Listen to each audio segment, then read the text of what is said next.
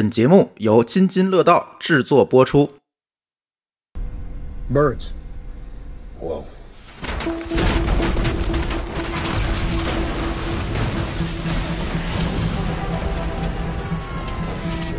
突遇飞鸟撞击，飞机动力瞬间消失，一百五十五名乘客和机组成员该何去何从？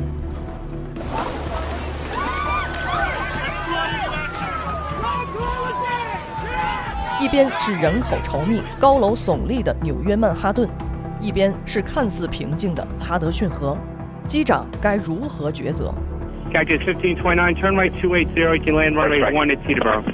We can't do it. Okay, which runway would you like at Teterboro? We're gonna be in the Hudson.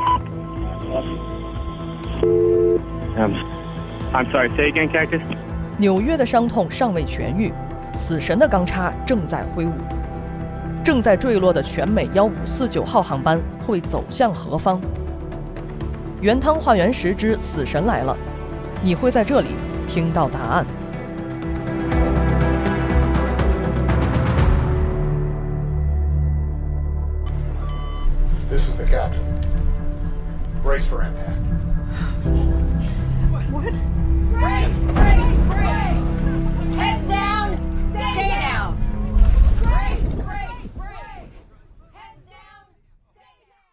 这里是原汤化原石之死神来了，我是阿福，我是小黑，我是一杰。死神来了，你准备好了吗？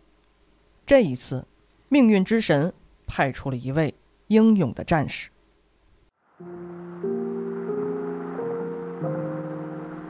故事发生在二零零九年的一月十五号下午，全美航空公司的一架空客 A 三二零飞机准备从纽约拉瓜迪亚机场起飞，飞往北卡罗来纳州夏洛特市。这次飞行呢，一共搭载了一百五十五名乘客和机组人员。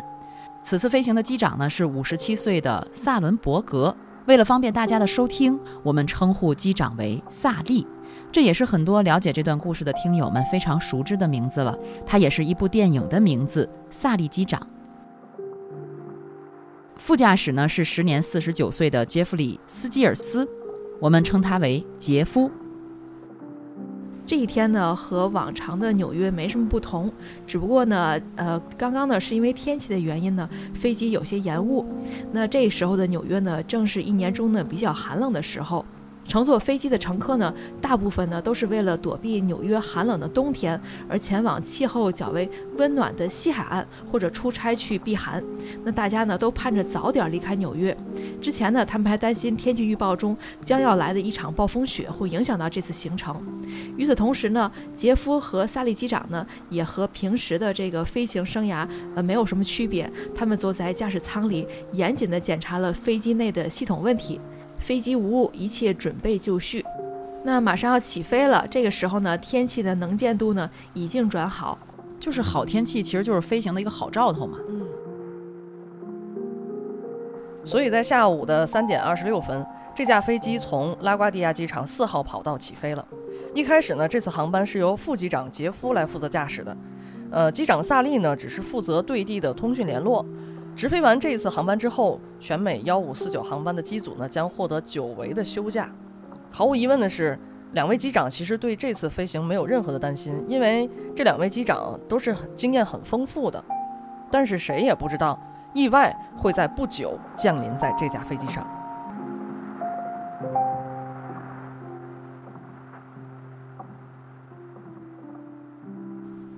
全美一五四九号航班哈，就是这架飞机的航班号，在刚开始的时候，尤其是最初的一百秒里的时候，一切都是按部就班的，什么异常都没有。当时呢，这架飞机呢正在爬升，映入眼帘的呢是哈德逊河，纽约的哈德逊河非常的漂亮。萨利机长还向坐在旁边的副机长杰夫感慨了一句：“哈德逊河可真美啊！”对，所有关于纽约的照片或者是摄像的视频，能看到天际线的那种纽约的高大建筑的同时，看到的那片水域就是哈德逊河，就真的是特别漂亮的一片河。嗯，自由女神像就在哈德逊河的这个岛上，对吧？对嗯可以说是，呃，标志性的那么一个地理位置吧。嗯。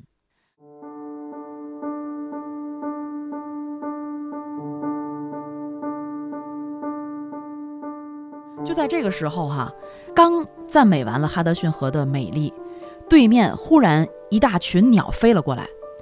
萨利机长后来他回忆的时候说到过，他说感觉这些鸟飞过来的面积大概得有三个足球场那么大，哇可当时要想躲开它们，真的就已经来不及了。Birds. Whoa.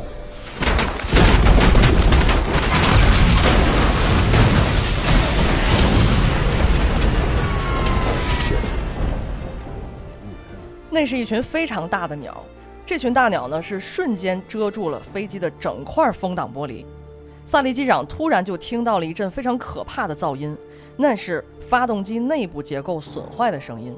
同时，飞机开始剧烈的抖动。这个声音和这个抖动，在萨利机长过往四十多年的从业经历里是从来没有感受到过的。然后他就闻到了从发动机飘来的烧焦的鸟类羽毛的气味。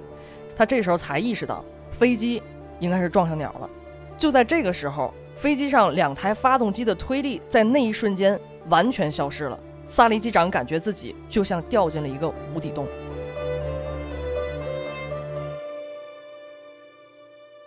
对这个小鸟和钢筋铁骨的这种飞机相撞，为什么会这么严重呢？不是以卵击石吗？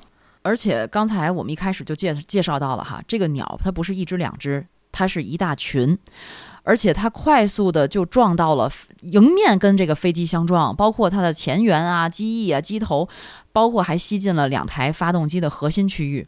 那我们来说一下这个喷气式发动机这个飞机它的特点，因为它这个喷气式的飞机啊，它的发动机是涡轮风扇发动机，都是特别精密而且均匀的机器，每分钟的旋转速度可以达到了几万转。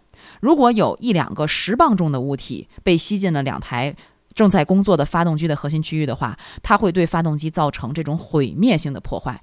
可想这一群鸟，如果是几只转进去了，我觉得对于当时这个飞机的发动机肯定是致命性的打击了。嗯，我记得有个说法，就是当一群鸟和这个飞机正面迎撞的时候，就相当于若干个小炮弹扔向了飞机，可想而知，这个撞力是非常大的。遭到这群大鸟撞击的四秒后，飞机的飞行高度此时为三千零二英尺，如果换算成米的话是九百一十五米。此时的飞机失去了所有的推力，发动机的参数显示异常。两位飞行员立马向塔台报告受到了撞击，并且将飞行模式调为了手动飞行。它这个飞行高度只有九百一十五米，应该还在爬升的过程中，嗯，而且撞击也就一共起飞才一百零几秒的时间。那这样突然失去动力会有什么后果吗？其实它就相当于一个纸飞机，嗯，它失去了这个发动机的推力，就只能纯靠重力来保持飞机向前运动的一个趋势。当时的飞机的下降率和酒店里电梯的下降率是差不多的，也就是每秒大概下降两层楼的高度。所以说，无论这架飞机怎样着陆，这都会是一次重着陆。那我觉得是不是就像咱们这个骑自行车在马路上，然后突然这个链子断了，那你本来还是有这个惯性往前行驶的，但是你怎么蹬这个都使不上劲儿了。我觉得在航空史上应该也没有多少机长遇到过这种情况吧。就像阿福说的，在整个航空史上，可能这样的情况都是极为罕见的。那对于萨利机长来说，也是极为罕见的。这是他过往的四十多年的飞行经验当中第一次出现这样的情况。面临这样的情况的时候，萨利的身体其实产生了一种人类在面对突如其来的危险的时候一种十分典型的应激反应。他的脉搏变得很快，血压飙升，知觉也变得狭隘，眼睛因为压力产生了管状视觉。说到这个管状视觉，其实我我跟他有一点点共鸣，我也曾经出现过这种管状视觉。虽然我没有经历了像萨利机长这样这么让人紧张的一个一个场景，但是我确实出现过这样的情况。管状视觉是一种什么感觉呢？就是当你向前看的时候，你只能看到一个管状的一个清晰的图像。那这个在这个管子圆管的周围，它的图像都是带着黑斑的，就是带着黑点的。就即使是管状视觉当中的这个图像，也是不清楚的。实际上，然后我的身体是所有的关节都像泡在薄荷里一样，就是是凉的，然后感觉整个人是轻飘飘的，是那样的一种感觉。所以你知道我我当时什么感觉吗？人在出现这样的生理反应的时候，你很难让自己冷静下来。说实话。但是我们继续往后讲，就可以感受到萨利机长的伟大。他在出现如此的生理反应的时候，却还能做出后来的一系列判断。实际上，他在出现应激反应之后啊，也先后冒出了几个想法。他先认为这不是真的，紧接着他又觉得这种事情不会发生在我身上。随后呢，他又立刻意识到这种情况和他四十二年来在其他的飞行的所有航班都不同。这一次，他可能都没法把飞机完好无损地落到跑道上了。我觉得这三个想法发生的很快。几乎可能就是几秒钟的时间内，他就已经经过了这样一个思考的过程，而且他也非常清楚，只需要几分钟，飞机的飞行轨迹就会和地面相交，所以他必须要选择最合适的方式把飞机落下来。我觉得虽然在这种特别紧张的情况下，他可能会出现应激反应，身体会给他一个面对这件事情最先的反应，但他的意识是很强大的，他马上镇静了下来，理智的去思考我该怎么办。我觉得普通人可能都会有有那种感觉，就当一件特别猛烈的刺激发生时，可能都会有这种应激反应。但是他可能跟普通人不太一样，是他迅速调整了自己的这种生理上的不适，包括这种不相信，然后迅速去做决定。嗯，但是其实给他的选择很少，因为他在纽约分了很多次。就大家，我觉得或多或少都会对纽约有一些了解，因为它确实是一个这个全球超级大的一座城市。那么纽约，尤其是它飞的这个地方哈，市中心的曼哈顿离它也很近，也是世界上人口最密集、商业最繁华的地方之一。那么在这么稠密的一个区域内，他需要去思考，我怎么能把我的飞机平稳地落下来？到底落在哪儿？是附近的机场吗？还是再找一个适合的地方呢？他需要快速地去检索。可想而知，如果一旦在这样的一个地方发生事故，飞机上的乘客根本就无法逃生，而且还会对地面造成大量的人员伤亡，后果真的是不堪设想。对，因为他当时飞机通过惯性，不仅还在向前飞行，而且它在不停的降落。但是曼哈顿呢，呃，刚才阿福也说了，它是世界上这个人口最稠密的地方，而且它是世界上高楼耸立的最多的地方，它是有五千多栋的高楼，而且很多都已经超过了两百米。你想，当飞机在不停的向下飞行的时候，一旦跟这些大楼相撞，那就非常可怕的一件事儿。嗯，我们刚才说到，他们遭到这个鸟群撞击的时候的飞行高度是九百一十五米，嗯然后你再减去这个高楼的二百米，你还剩下多少米可以可以让他去选择呢？嗯而且给你的时间也很少了。对，你知道这个时候他看见什么了吗？他看到了他在起飞的时候赞美的哈德逊河。哈德逊河是他眼前能看到的唯一开阔的地方。嗯，我补充个小背景啊，哈德逊河一方面它是非常的长的，它是有五百多公里长，同时它非常的开阔，而且曼哈顿呢是因为是一个岛，从曼哈顿刚起飞不久就能够看到哈德逊河，所以哈德逊河一直是处在飞机的下面的，呃，从远处看可能就像一个大跑道一样似的，但其实它是。平静的水面，而且是一个非常忙碌的水面，它有经常有这个呃轮船呐、轮渡来往，是一个很繁忙的一个河域。其实萨利机长从一开始的时候他就想了，哈德逊河会不会是可以迫降的地方呢？但是他知道自己必须要试着想一想，到底能不能先飞回机场。如果有可能的话，最好还是要回到陆地上的跑道。在遭遇大鸟撞击的第十三秒，萨利机长从副机长杰夫手里接管了飞机，同时呢，他让杰夫拿出快速参考手册，查找如果说遇到双侧发动机失去推力之后该做哪些措施。在几秒钟之内，他就凭记忆完成了前两个补救措施。他先是打开了发动机的点火开关，如果说发动机能够恢复运转，那么他们就可以第一时间继续工作了。随后，他又启动了飞机的辅助动力装置。但是，按照检查单的话，这两项补救措施本应该在一分钟之后执行。可是，要是到了那个时候，这些补救措施已经来不及了。随后，萨利机长发出了一个遇险求救呼叫，联系上了空管，和空管商量一下返回拉瓜迪亚机场的可能性。对我们上次也提到过，就是飞机在天上飞行，但其实地面上是有一个重要的岗位，就是空管员，他要指挥这些飞机，呃，怎么去呃变航道，或者怎么去避险，怎么去呃起飞或者降落的。那这个时候空管员在干什么呢？嗯，当时和萨利机长对上话的空管员叫哈尔腾，他第一时间其实收到了全美一五四九号航班需要返回机场的这种需求，他也快速做出了判断，给他们拉瓜迪亚机场十三号跑道说这是离你们最近的位置，你们可以在这个地方停。而且他马上就联系了机场的塔台，让塔台停止在十三号跑道来放飞，也为紧急降落清空了跑道。那这个时候呢，萨利机长发现飞机的下降的速度实在是太快了，如果飞回拉瓜迪亚机场是肯定办不到的，所以他马上又询问空管员哈尔腾，能不能飞到哈德逊河另一边去新泽西的泰德伯罗机场。哈尔腾又马上去协调了这个机场的跑道，但是萨利他又发现也是办不到的。这个时候，距离大鸟撞击已经过去了一百二十四秒。萨利机长他再次将所有的可能性快速在脑中过了一遍，他确认了迫降哈德逊河是唯一的选择。他把这个决定告诉了空管员，准备降落在哈德逊河上。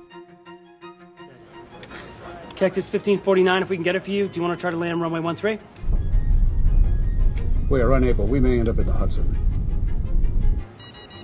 I got an A320 diving for the river. Al, stack all the inbounds to LaGuardia. Put a hold on the tower, please. Come on, guys, stand point. What about uh, over to our right? Anything in uh, New Jersey? Maybe Teterboro? Teterboro Tower, I need a runway. Cactus 1549 needs to go to the airport right now. Newark Tower, what have you got? You have runway 29 cleared and ready. Uh, you need emergency landing? Yes. Okay, yeah, off your right side is Teterboro Airport. 1549, turn right 280. You can land runway 1 Teterboro. We can't make it. We're gonna end up in the Hudson. I'm sorry, say again, Cactus? 当时其实听到这句话的时候，空管员哈尔腾他愣了一下，他说：“什么？对不起，你再说一遍。”虽然他让他重复一遍，但其实当时哈尔腾听得很清楚，他只是不能确切地理解这句话的意思。他觉得没有人能够在哈德逊河上迫降还能生还。那一刻，他甚至觉得自己可能是最后一个跟那架飞机上的人对话的人了。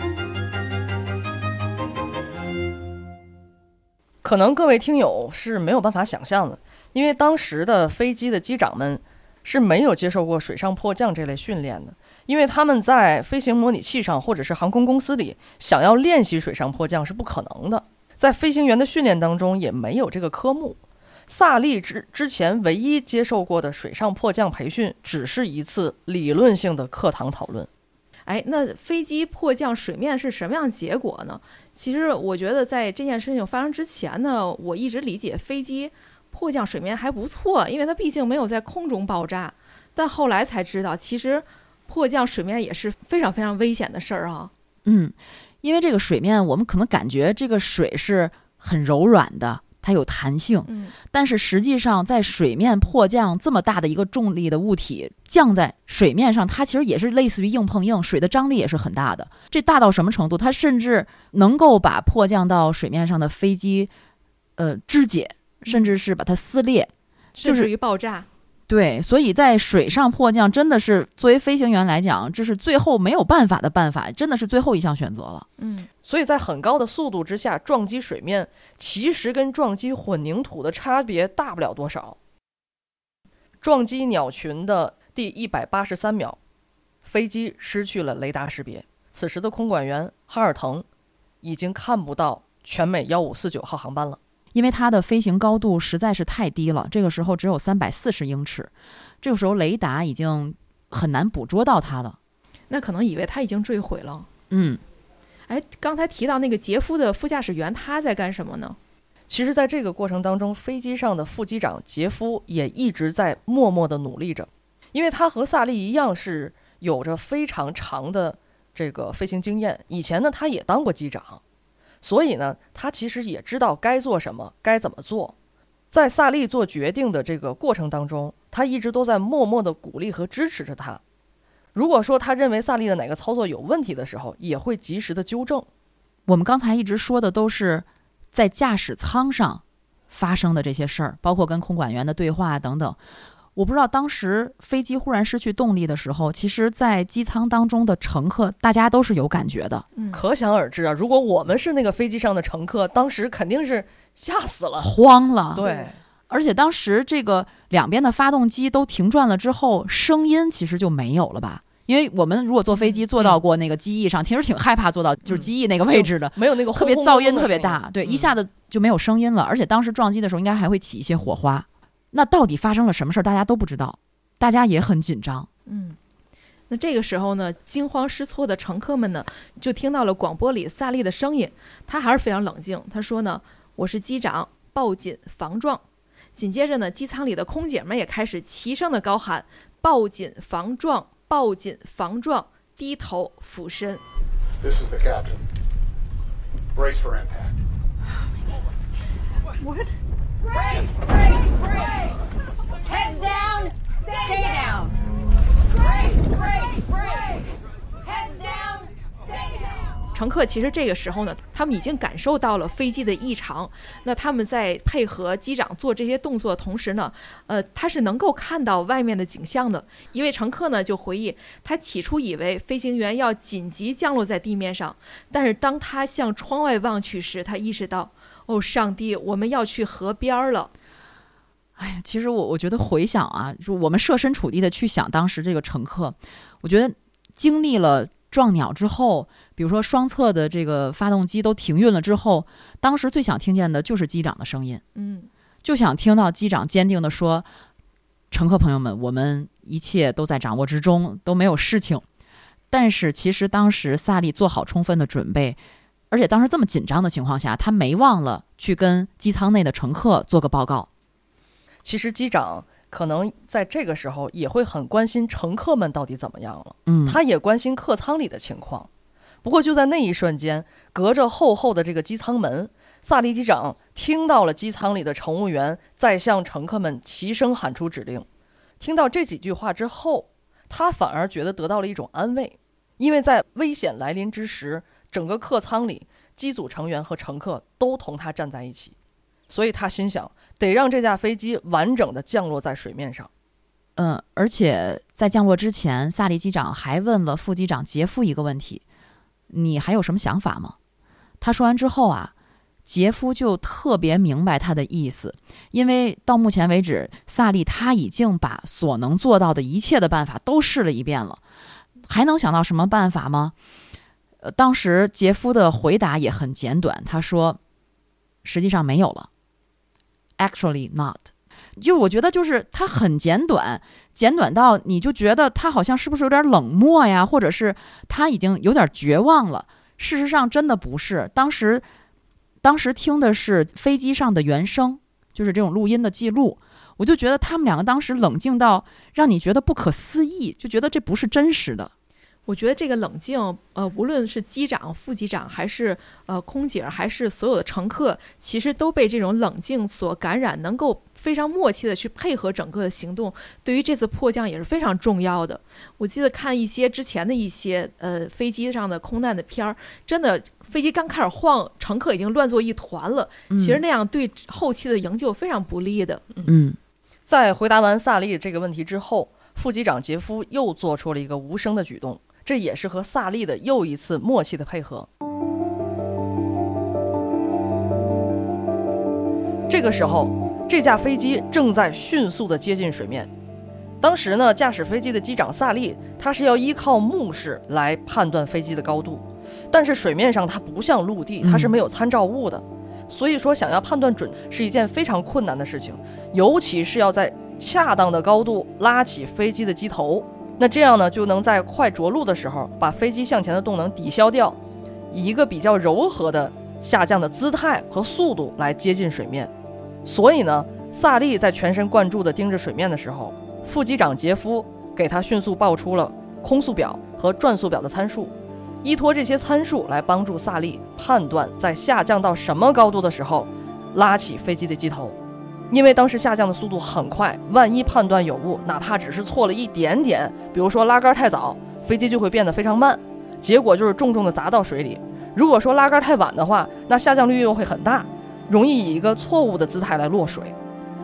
就是这有一种此处无声胜有声的感觉，就是他们俩好像不需要对话，也不需要望向对方，我就知道你现在需要什么，我能做的就是配合好你。嗯，对，因为像刚才呃也提到了，飞机迫降水面的时候角度非常的重要。即使它能够迫降水面，如果它角度但凡和浪花有撞击什么的，其实也是相当于功亏一篑的。对，它一定不能机头先接触到水面，嗯它一定是机尾先接触到水面，其实才能减轻这种撞击的压力。嗯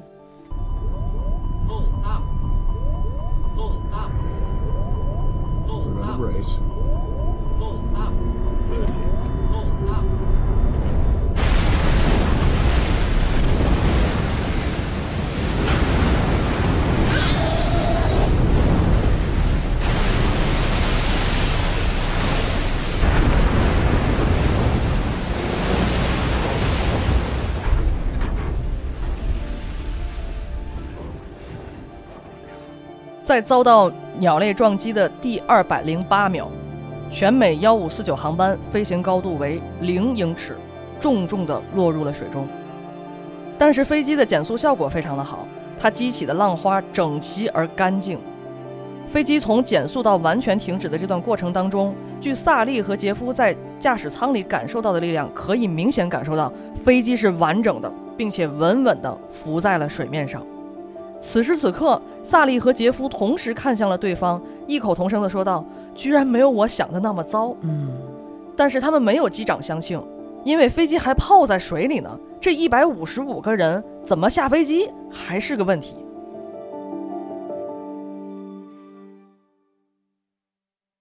可能我们大家听到这儿觉得啊，长舒一口气，这个飞机竟然在这么紧急的情况下成功迫降到水面上了。其实新的危机也接踵而至了。嗯，迫降水面之后呢，不像在陆地上安全着陆之后，你可以歇一会儿，缓解一下紧张的情绪。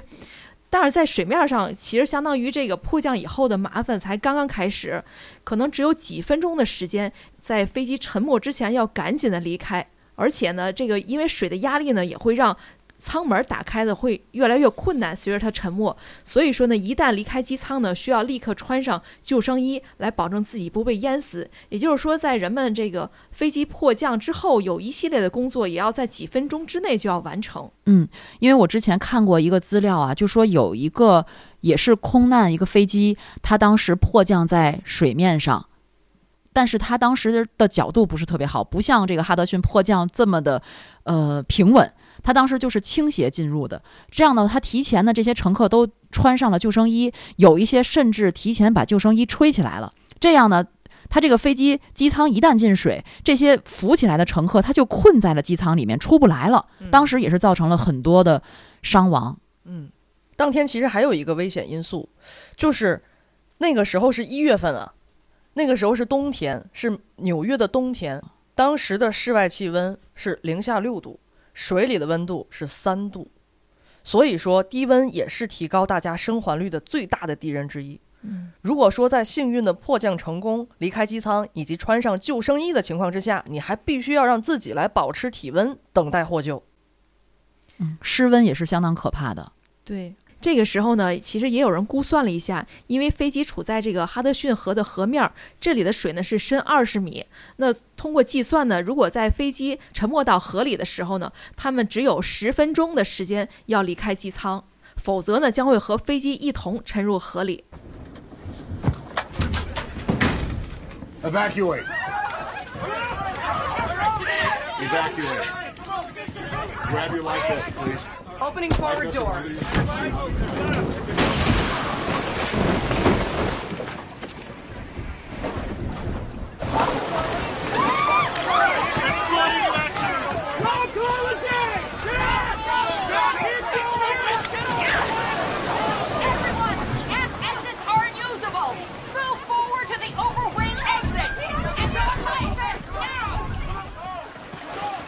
我记得我们也看过那个照片儿，当时人们其实是已经，呃，从机舱爬到了这个机翼上，以及充气的救生艇上。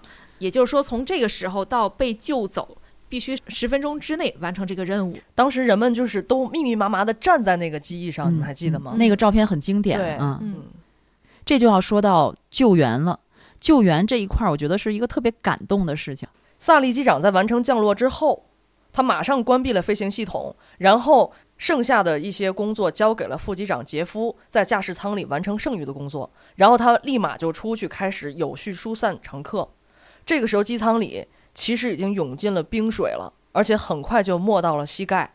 其实当时有几位惊慌失措的乘客试图游泳回到岸边，但是冰河的温度使他们不得不又返回来，爬上了这个飞机的双翼上。太冷了。对，你们说当时为什么乘客们要自己想游泳，自己游回去呢？我觉得要是说我也会赶快离开这架飞机，因为嗯飞机就像这个汽车突然呃发生事故之后，有可能它就会引起爆炸更大的事故。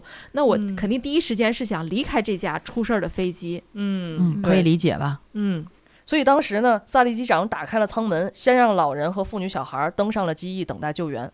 机长呢负责指挥疏散，他两次仔细的检查了机舱内到底还有没有乘客。他在机舱里大声地呼喊说：“还有没有人？赶紧出来！有没有人？赶紧出来！”然后他确保了所有乘客离开之后，其实当时还有两位空姐在喊：“萨利机长，我们马上要走了，必须得赶紧走了。”再次确认之后，没有人了，然后他选择离开客机。嗯，然后他出去以后，和所有的乘客们一起都待在这个机翼上，还有这个紧急充气的逃生的这个滑梯上来等待救援。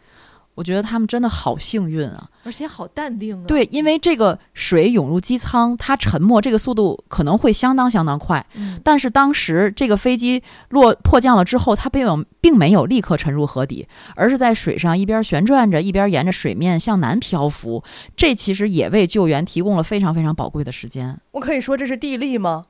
这是天时地利人和 就是各种幸运集纳在一起了，感觉。我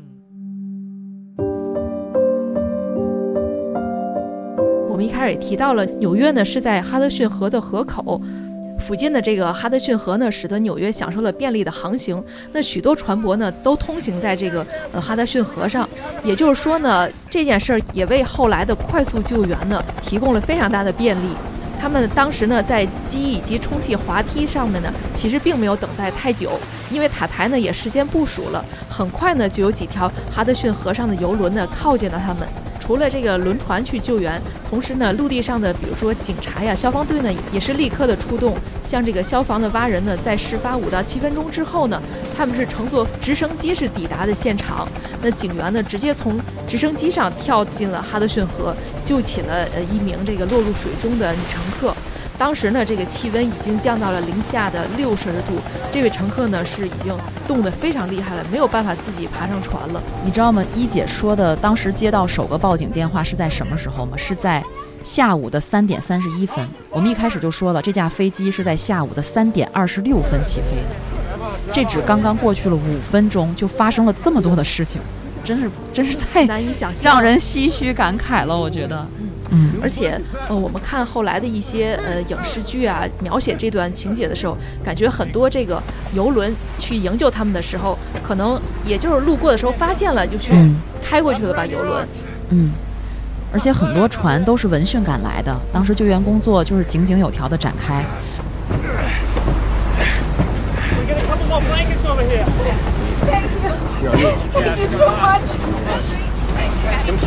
萨利机长当然也挺着急的，因为他不知道，他只知道我的飞机上加上所有机组人员一共一百五十五个人，那到底是不是所有人都被营救了上来？其实还是过了一段时间，他才拿到了最后的总数是一百五十五人。萨利机长在确认这个数据之前，他一直都不想离开现场，嗯因为他这个时候这口气就一直泄不下来，是他要确保是不是所有人生还了，是不是所有人生还了。嗯，而且当时因为这件事情就在刚起飞不久，又发生在城市当中，真的引起了全城媒体的关注。纽约又是很多这种非常有影响力的媒体的集中的地方，嗯，真的大大小小的媒体蜂拥到河岸边。我记得曾经我们去美国考察学习的时候，当时 NPR 的同行还讲到了，说当时他们亲历，他们团队亲历了整个哈德逊迫降的这个，包括救援的整整这个过程，就他们提起来都是一种特别骄傲、特别自豪的这种回忆。嗯，而且也有一个小细节啊，其中有一个参与救援的这个轮船的船长呢，是一个女性，她那个时候呢二十岁，刚上任五个月，她就说呢，我们每个月举行两次的救生演习，我知道自己该怎么做，所以在事发之后也非常的淡定。哇，我是觉得这件事儿真的是，就是天注定了这些人会生还。对我们说，幸运之神派出了一名战士，不只是一名战士，还派出了很整个一个一个军队一个啊，军队的战士，真是，嗯我就觉得真的是运气太好了。所以在十分钟之内，所有人是全部的安全登船。嗯，这个时候呢，河水已经灌了半个机舱了，可想而知当时多么的紧急。那到当天的傍晚呢，这架呃空客 A 三二零的机型呢是完全的沉入了哈德逊的河底，两天之后呢才被打捞出水以被调查。同时呢，刚才我们也提到了，这个飞机上一共是有一百五十五人的，他们不仅全部上岸了，同时呢，一些呃受轻伤的，有五名受重伤的呢，也都及时得到了救治。嗯，就经历了这十分钟吧。我觉得前前后后，虽然我们说迫降只有二百零八秒，二百零八秒，大家算一下，其实也就三分钟多点儿，都不到三分半。哎，当时他这么淡定的处理之后，什么时候才从事件中抽离出来的？其实我们从一些这个，当然新闻采访报道的那个画面也能看出来，当时机长他其实在这个过程当中没有什么话，而且就好像陷入了沉思一样。后来听报道说呢，这是几分钟之后，他才向自己的妻子打电话报了平安。而且当时这个事情发生之后，萨利机长真的一下子就成为了英雄，媒体就铺天盖地的来报道这次迫降。当时纽约州州长还把这次事件称为“哈德逊奇迹”。哎，你刚才也说你去纽约的时候听他们去讨论这件事儿，其实在此之前，纽约也是次重大灾难的经历者呀。其实为了准备这次节目，我们曾经呃搜索了大量的资料，其中也是看了那个非常有名的那个电影叫《萨利机长》。嗯，汤姆汉克斯演的。对我，我不知道你们还记不记得，当时在电影里面有这么一句台词，那句台词怎么说来的？就说呃，有一个人跟萨利说，这是纽约航空史上为数不多的好消息。嗯有这么一句，嗯，我当时没明白这句话是什么意思。对，当时他那话大概其实就是说，这对纽约来说是个好消息，尤其是在航空领域。我当时第一反应你知道是什么吗？九幺幺。哦，我当时就觉得他没有明指啊，因为大家对于纽约发生的空中的事件，上一次印象深刻的就是二零零一年的九月十一号的那次。嗯震惊世人，对，那是给整个纽约甚至美国人带来了非常大的打击和创伤。时隔几年之后的这次哈德逊迫降，我相信对于纽约包括美国人来讲，都是一次特别大的鼓舞。所以他说奇迹，包括后续当这个呃萨利机长回到家乡的时候，很多人去迎接他、欢迎他。我觉得这种心情可能更能够去理解了。嗯，虽然萨利机长被人奉为了英雄，但其实他不太明白自己怎么就这么火了呢？而且说实话，他真的没有这个心情，因为萨利和杰夫他们需要在第一时间配合国家运输安全委员会的详细调查。到这里，你可能会问啊，为什么都已经全员幸存了，还要做调查呢？大家要知道，不是所有的飞机事故都会有一个 happy ending，因为大多数的时候，空难都是人间悲剧，多少家庭和亲人的再见都会成为永别。而灾难之后，怎么样去避免同样的悲剧再次发生呢？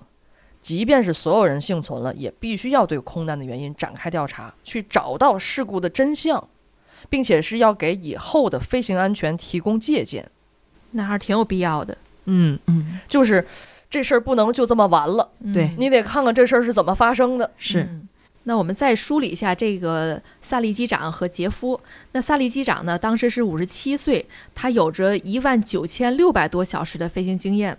他在十六岁的时候呢，就已经考取了民用飞机的驾驶的执照，然后进入了美国的空军学院，获得双硕士学位。同时呢，在二十二岁的时候呢，成为了顶级的飞行员之一，曾在美国空军呢驾驶过 F 四的战机。在一九八零年的时候呢，他加入了全美航空，开始驾驶民用飞机。可以说呢，他是一个有非常多驾驶经验的一个老牌儿的飞行员，而且是驾驶过空军战斗机哦。嗯，年轻时候就天赋异禀。哎，那另一位驾驶员呢是四十九岁的杰夫，他是呢有着两万多小时的飞行经验，但是呢，他开空客 A 三二零飞机的时间呢并不长，只是跟着机长呢飞了三天。不过呢，技术也是非常的娴熟的。其实可能正是因为飞的时间不长，但是他此前的理论学习是非常充分的。为了准备飞这个机型，所以他在飞机上配合机长的时候，能够很快速的去哦翻阅他那个叫什么说明书吧，我那个们检查单，对对对检查单。第几页儿第几页的，我们刚才说到的国家运输安全委员会，它组织了一个由多领域专家组成的调查委员会。他们调查的目的主要就是确认两件事儿。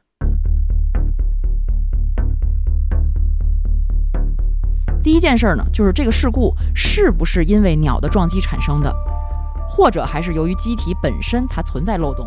一般来说呢，鸟撞上飞机，尤其是被吸入引擎之后呢，比较小的鸟类往往就尸骨无存了，根本就不会造成影响。但好在全美航空一五四九号航班在水面上迫降近乎完美，就是损伤比较小的来保存下来了。飞机打捞上来之后呢，调查人员就对飞机的这两个引擎进行了详细的检测。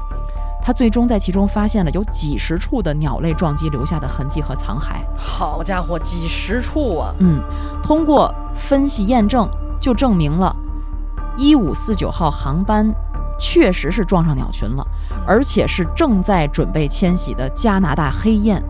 这个黑雁啊，我们给大家简单说一下，这个加拿大黑雁是体型很大的，它们一展能达到一点五米，就是它的翅膀展开的时候长度。而且它们的体重也都比较大，都得在十斤以上，远远超过了发动机的承载能力了。所以，两位飞行员他们关于遭遇鸟击这个证词是被证实了。哎呦，这样才能证实，也过于严谨了吧？必须要严谨啊！嗯在调查当中啊，第二个要确认的事儿就要相对复杂很多，那就是是不是全美航空一五四九号航班当时它只能选择迫降在哈德逊河里，而不能返回机场。这个怎么去认证呢？都已经有这样的结果了。我们一开始在介绍过程的时候说了，当时是机长他怎么判断只有这一条路了，但实际上调查委员会也做出了非常细致的一个实验。他们当时呢是请这个空客 A 三二零是法国的空客公司嘛，是请空客公司做了电脑模拟和真人驾驶的两个模拟，这两个模拟都显示在。遭受鸟类的撞击之后，飞机其实是可以降落在我们刚才讲到的那两个机场的跑道上的。啊，是可以的呀。嗯，那这么说的话，是不是萨利机长就是冒险把飞机降落在哈德逊河上，完全是一个无意义的行为呢？而且，如果这个结论成立的话，整件事就会发生一个戏剧性的逆转。萨利他根本就不是拯救一百五十五条生命的英雄的机长，而是玩忽职守、拿全机乘客生命开玩笑的一个赌徒。好在事实并不是这样的，无论是电脑模拟还是真人模拟，它都是建立在飞机受到鸟击之后立刻转向寻找机场降落的这个前提。换句话说呢，就是等于你是事先知道了你要遭受撞击，而且你也事先知道了我该怎么办。但实际的情况是，当天下午的那一刻。萨利和杰夫他根本就不知道会遭受撞击，而且在遭受这种突然情况之下，都需要一个反应的时间。调查委员会呢，就最终把这个反应的时间设定为了三十五秒。在扣除了三十五秒的反应时间之后，又进行了若干次的真人也好啊，飞机模拟的这个实验，最终都无法将飞机安全降落到任何一个机场。其实这三十五秒已经是非常快的了。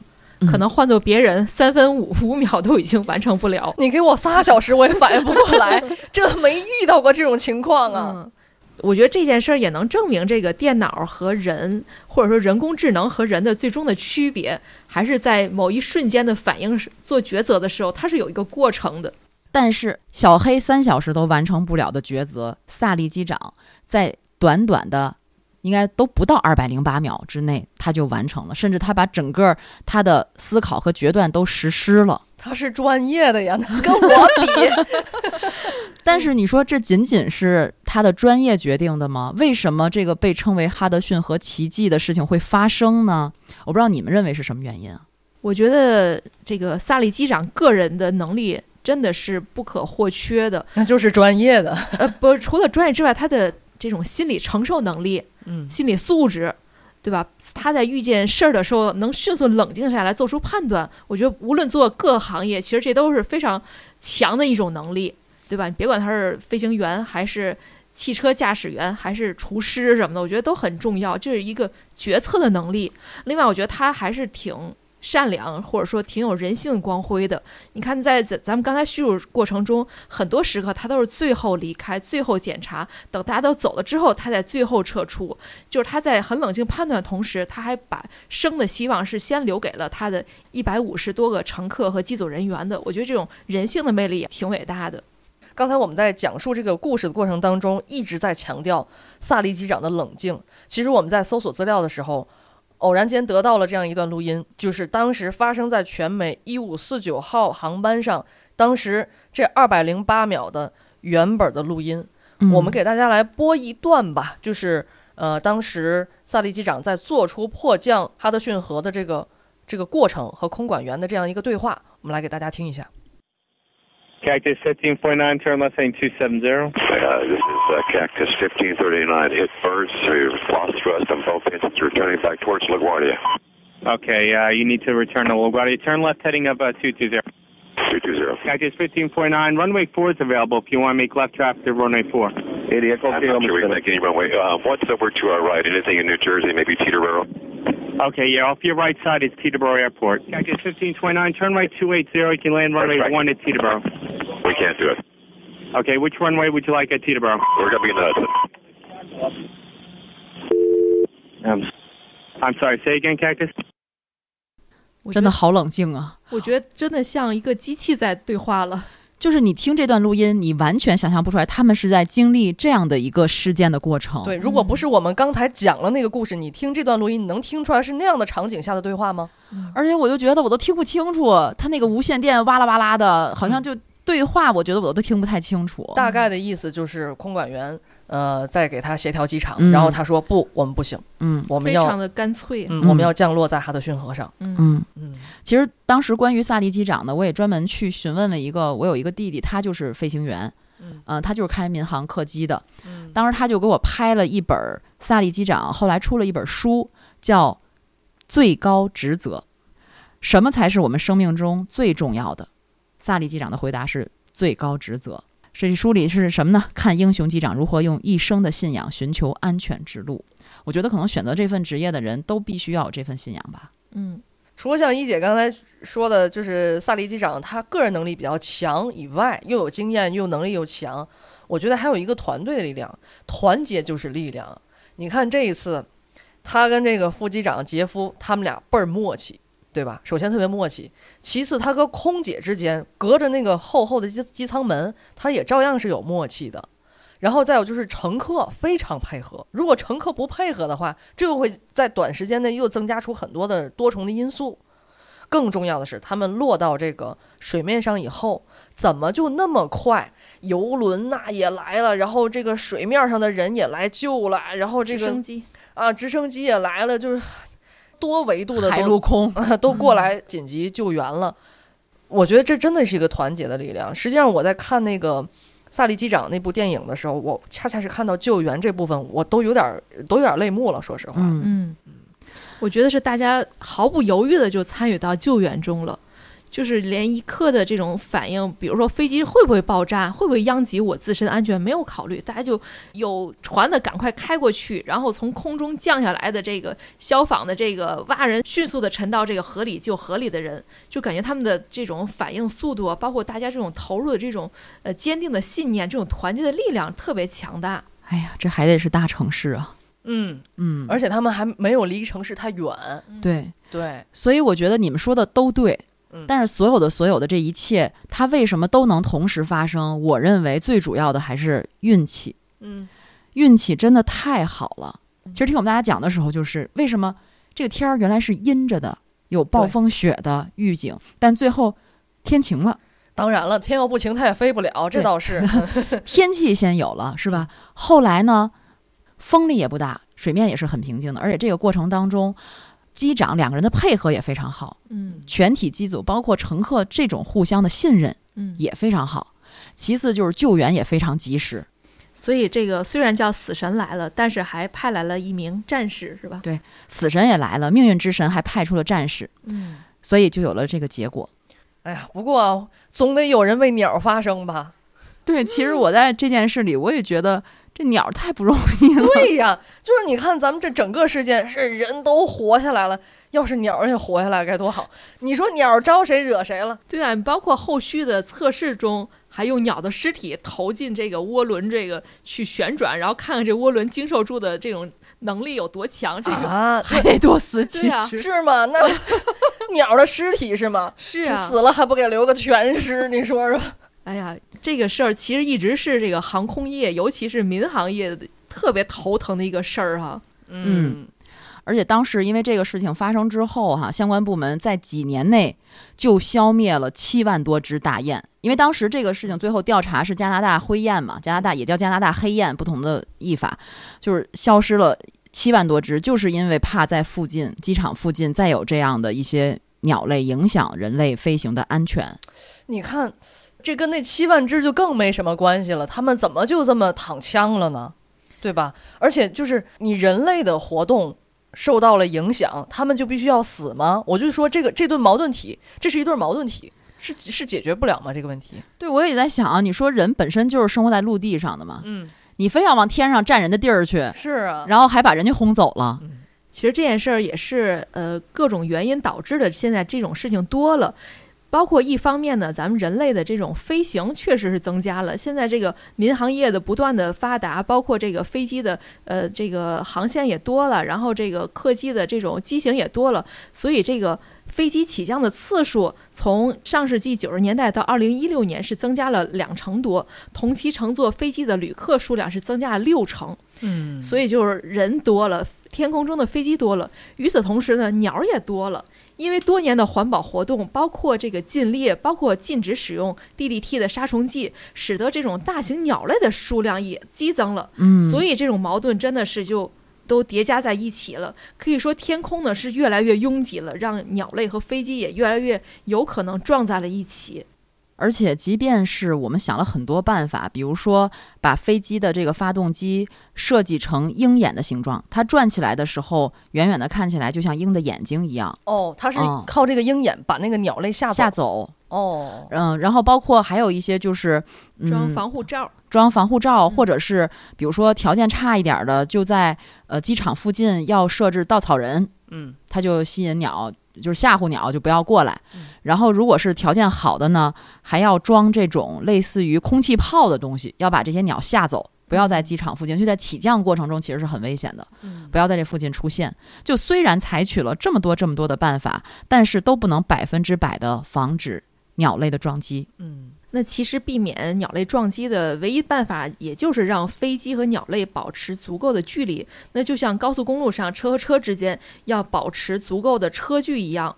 但是人和人之间可以控制，鸟和飞机之间就非常难控制。所以人类想出了各种办法，比如说这个超声波也好，这个防护罩也好，包括把这个飞机的这种叶片的结构去增加它的强度也好。但是貌似目前还没有什么真正的解决办法。嗯，尤其是飞到高空当中，其实，在飞机来讲，它是很难去看到这个鸟的，因为在整个的广阔的天空而言，鸟它其实是很小的一个物体，你是很难去发现它的，你也没有什么方式能够捕捉到它在你附近的这样的一个情况。所以现在呢，嗯，从咱们国内来讲呢，就是有一些。提示，航空公司会给自己的机组一些提示，比如说在一些特定的季节、特定的月份，比如像三月份开始之后，北方可能一升温啊，可能就开始候鸟的迁徙活动，这个时候就要提示机组的飞行员要注意，鸟机的敏感性就提升啦。比如说，还要提示大家在多少英尺的飞行高度有什么样的速度，因为你速度越快，撞击造成的损失就会越大嘛。它会有一些这种技术上层面上的提示，来帮助飞行员来减少鸟击的这种伤害。哎呀，总之这个人与自然协调相处、和谐相处还是挺不容易的。我们也希望有一天能够通过科技的力量，真正的解决这个问题。虽然至今鸟击也不是百分之百可以避免的事情，但是呢，用我飞行员弟弟的话来说呢，他说，作为飞行员来讲，哈德逊河迫降这件事情只给他们一个特别重要的启示，就是一定要提升自己的能力。唯一能做到的就是锤炼自己的心理素质，这个对于一个飞行员来讲，真的非常非常重要。所以我们可能也要感谢萨里机长，因为他创造了这样的一个奇迹，可能也让我们所有人都收获了越来越多能力强、有经验、越来越成熟的机长们。好的，这就是本期《原汤化原石之死神来了》的全部内容，感谢大家收听。其实哈德逊河迫降这个事件呢，是大家非常熟悉的一个故事了。如果大家还有什么想跟我们分享的，可以到听友群里来留言。在节目简介当中呢，大家可以找到小助手的微信号，添加小助手之后呢，小助手会把你拉到原汤化原石的听友群，等着大家呀。